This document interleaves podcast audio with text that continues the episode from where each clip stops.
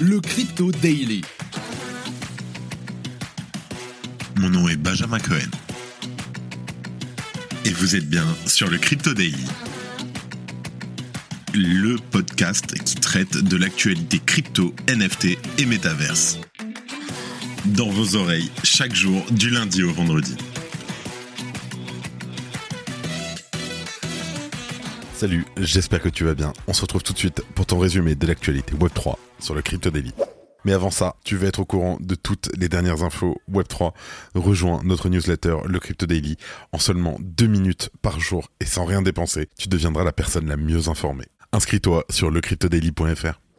On enregistre cet épisode, il est 14h et nous sommes le 27 avril 2023. Et on va commencer en parlant de Bitcoin et de l'or. Le Bitcoin aurait-il trouvé sa place en tant que refuge alors que le secteur bancaire subit une crise de confiance marquée? Oui, si l'on en croit sa corrélation avec l'or qui est au plus haut en ce moment. Qu'est-ce que cela veut dire pour le Bitcoin? On t'explique tout. En deuxième news, on parle du procès Apple contre Epic Games, qui, dans l'attente d'un potentiel appel de la décision judiciaire, nous assistons probablement à une petite révolution dans le monde du jeu et du divertissement dans la galaxie Apple.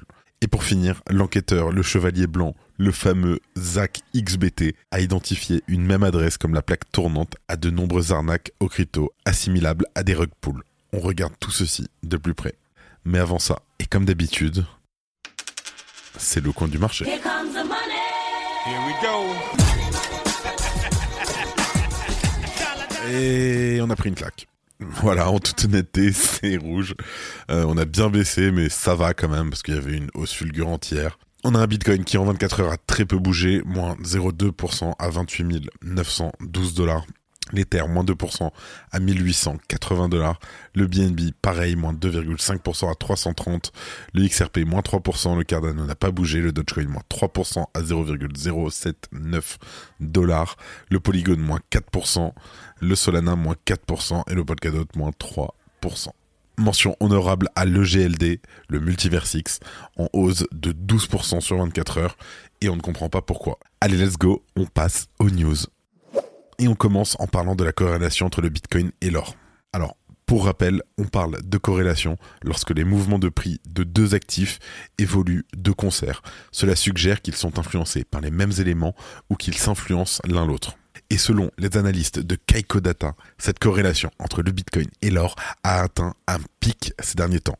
Je cite, la corrélation du Bitcoin avec l'or sur 30 jours a percé depuis mars et se situe maintenant à 57%, son plus haut niveau depuis presque deux ans. Alors, ce que cela suggère, c'est que le Bitcoin est davantage considéré comme une valeur refuge, c'est-à-dire un havre où les investisseurs peuvent se réfugier lorsque les marchés financiers sont incertains, comme c'est d'ailleurs le cas actuellement.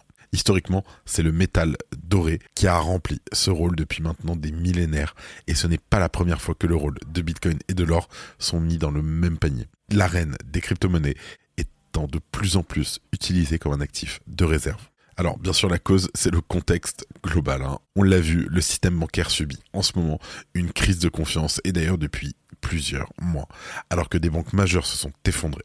Cette semaine, on a eu la First Republic Bank qui a décroché en bourse et qui pourrait d'ailleurs se retrouver en faillite. Et face au risque d'un nouveau bank run, la méfiance ne fait que se renforcer. Sur cette même période, l'or a affiché une forme particulière, sans surprise. Le métal jaune tend en effet à attirer les investisseurs inquiets en période d'incertitude. Et de son côté, le dollar subit lui aussi un déficit de confiance. Par exemple, en Asie, l'on cherche désormais à se détacher de l'hégémonie américaine et la Chine mise énormément sur son yuan numérique. Donc on a des systèmes bancaires en berne, le dollar qui est moins hégémonique, l'inflation, ce sont des marqueurs d'instabilité qui bénéficient, semble-t-il, à Bitcoin. Jusqu'à, a priori, un certain point. En effet, hier, le cours du BTC a subi une chute très marquée, alors qu'il touchait de nouveau les 30 000 dollars. L'arène des cryptos semble cependant se reprendre ces dernières heures. Ce que l'on note, donc, c'est qu'après deux années particulièrement cruciales pour l'écosystème, le Bitcoin est semble-t-il en train de susciter un nouveau un intérêt chez les investisseurs en recherche de diversification. C'est une tendance qui pourrait permettre de déclencher le prochain bull run. Je sais, je donne beaucoup d'opium, mais bon, ça fait toujours plaisir. Si tu aimes le daily, une note et un commentaire nous aident énormément. Aussi, si tu ne veux rien rater de l'actualité, abonne-toi. En deuxième news, et reste concentré parce que c'est une révolution, une décision de justice contre la politique d'Apple sur son App Store. Je t'explique. Le 24 avril dernier, la Cour d'appel fédérale a rendu une décision qui pourrait faire date. Un tribunal californien a considéré qu'Apple avait enfreint les lois sur la concurrence en interdisant aux vendeurs d'applications d'utiliser d'autres méthodes de paiement que celles intégrées à l'App Store. On note qu'il s'agit surtout de la commission de 30% appliquée à toutes les transactions qui fait davantage débat par rapport aux méthodes de paiement. C'est à l'occasion de la procédure contre Epic Games, le studio à l'origine de Fortnite, que la décision a été prise. Tim Sweeney, le fondateur et directeur général d'Epic Games, s'est réjoui de cette décision qui va permettre, selon lui, de libérer les développeurs sur iOS. Ainsi, il sera désormais possible, via l'App Store, d'envoyer les consommateurs directement sur un site internet pour faire affaire avec eux. Et ça, ça change tout, et notamment pour les développeurs d'applications Web3. Et là, tu commences à voir où je veux en venir. En effet, jusqu'alors, cette fameuse commission de 30% était un frein évident à la vente de certaines applications et surtout de NFT. Pour avoir un ordre d'idée de ce qui se fait dans le milieu, OpenSea, un des leaders du marché, vient de faire tomber ses propres frais de transaction à zéro. Alors imagine à côté comment la commission d'Apple paraît énormissime. Et parmi les différents types de NFT que l'on peut trouver, ceux qui concernent le token gating sont en première ligne. Alors, c'est quoi le token gating? C'est les NFT qui donnent droit à un accès privilégié à certains services, produits ou applications. Et jusqu'à maintenant, il n'était pas possible d'envisager cela sur l'App Store à cause de la politique commerciale de la firme. Mais changement de paradigme, ce sera désormais réalisable. Et de même, envisager de rediriger les clients vers un site de paiement qui accepterait les cryptos devient tout à coup facile à mettre en place et cela devrait même permettre, si bien sûr Apple ne fait pas appel de la décision, de mettre la crypto à portée de clic des utilisateurs de la marque. Ces derniers représenteraient, si on en croit les derniers chiffres, un peu moins de 2 milliards de personnes sur Terre. Tout de même. Malgré tout, il faut rester prudent quand il s'agit de telles nouvelles, car la justice américaine pourrait bien décider de revenir sur sa décision en cas d'appel de la société. Merci d'écouter le Crypto Daily. Et en dernière news, on remercie notre chevalier blanc, le détective on-chain.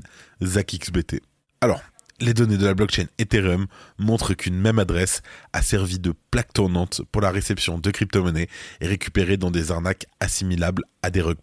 C'est notre fameux enquêteur ZachXBT qui dispose d'une très grande renommée dans l'écosystème qui a révélé ces anomalies sur Twitter hier. Alors, le mode d'action est sensiblement le même à chaque fois, là où les personnes impliquées regroupent les fonds sur une même adresse, puis envoient le tout sur une adresse Coinbase.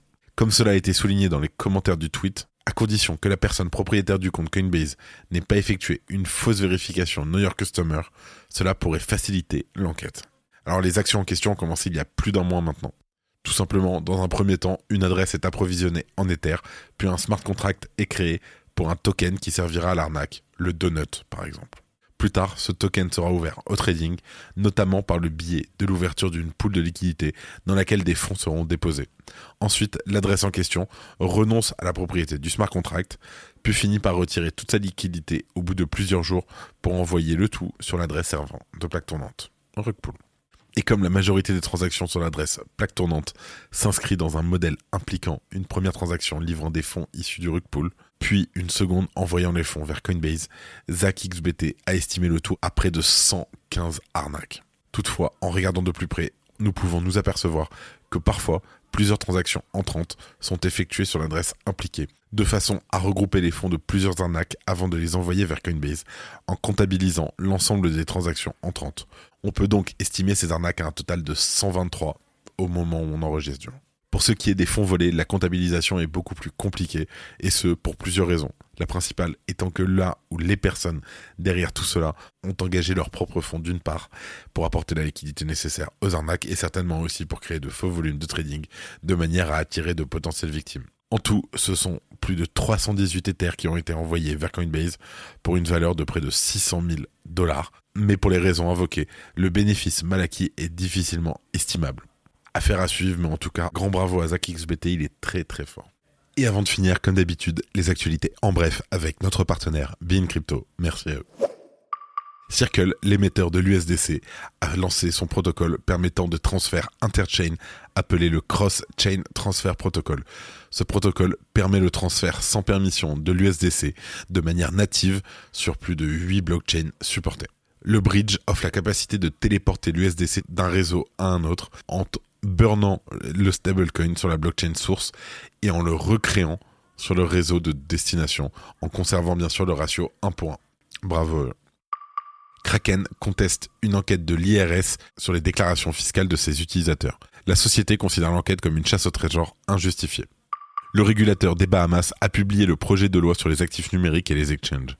Il vise à être promulgué d'ici à la fin du trimestre. Le pays qui accueille l'exchange FTX souhaite éviter qu'un scénario similaire se reproduise. L'affaire a créé des tensions avec les US et le régulateur local.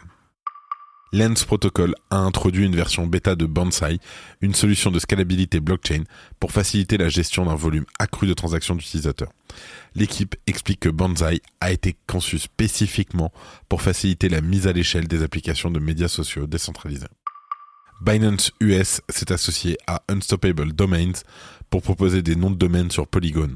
Les noms de domaine Binance US seront vendus exclusivement via l'application de la plateforme. Les clients pourront envoyer des cryptos via l'application en les utilisant. Les noms de domaine Binance US pourront être achetés à partir de 10 dollars.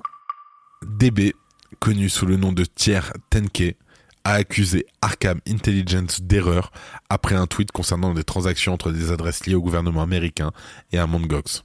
Toutefois, Arkham nie avoir envoyé une alerte erronée. L'incident a coïncidé avec un flash crash de 6% sur la valeur de Bitcoin et donc de tout le marché. Mais Arkham soutient que l'alerte a été envoyée quelques minutes après la chute.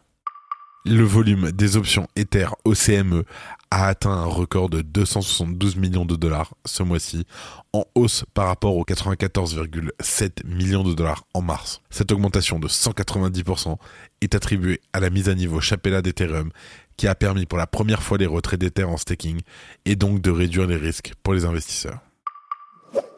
Merci d'avoir écouté le Crypto Daily. Abonne-toi pour ne rien manquer de l'actualité crypto, NFT et métaverse. Et retrouve-nous sur Twitter et LinkedIn pour plus d'actualités exclusives.